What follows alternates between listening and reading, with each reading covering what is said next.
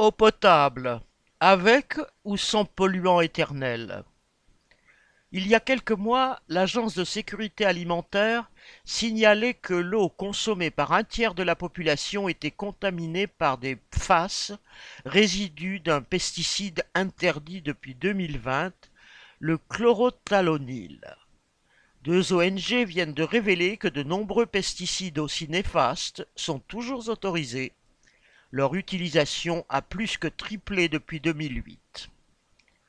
D'après Génération Future et Pesticide Action Network Europe, 12% des substances actives des pesticides de synthèse autorisés dans l'Union européenne intègrent des PFAS, aussi appelés polluants éternels.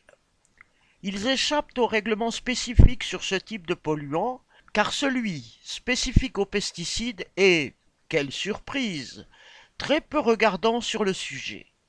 Or, la consommation des pesticides concernés est passée de 700 à 2300 tonnes en France entre 2008 et 2021. En 2021, les premières recherches de PFAS d'origine industrielle avaient déjà conclu que l'eau distribuée à 11 millions et demi de personnes était non conforme aux critères de qualité un nombre qui augmente au fur et à mesure que de nouvelles substances sont incluses dans les plans de surveillance. La recherche des mêmes molécules issues des pesticides risque de déboucher sur des résultats encore plus graves. Là où le dérivé du chlorothalonil était inclus dans les substances à contrôler, les autorités en sont réduites à aller chercher des dérogations préfectorales pour poursuivre la distribution d'eau. D'autres, comme l'adjoint à la transition écologique de la mairie de Paris, n'ont pas ce genre de problème. Il a tenu à préciser qu'aucune dérogation n'avait été demandée pour la ville, puisque cette molécule ne figure pas parmi la liste des produits à surveiller de l'Agence régionale de santé d'Île-de-France. Des relevés ont néanmoins déjà montré des concentrations cinq fois supérieures au seuil de qualité. Ces PFAS ne sont pas filtrés par la plupart des systèmes de purification actuels. Les systèmes adaptés seraient beaucoup plus onéreux, surtout pour les petites collectivités.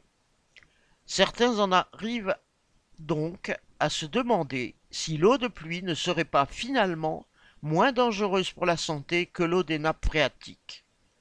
D'autres se tournent vers les agriculteurs dont les terres bordent les zones de captage pour les inciter à se mettre au bio.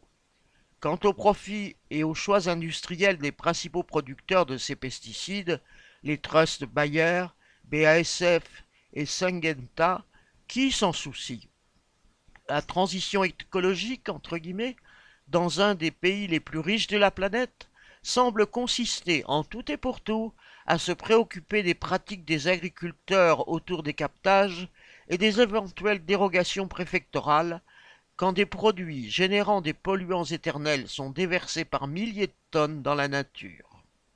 Sacha Camille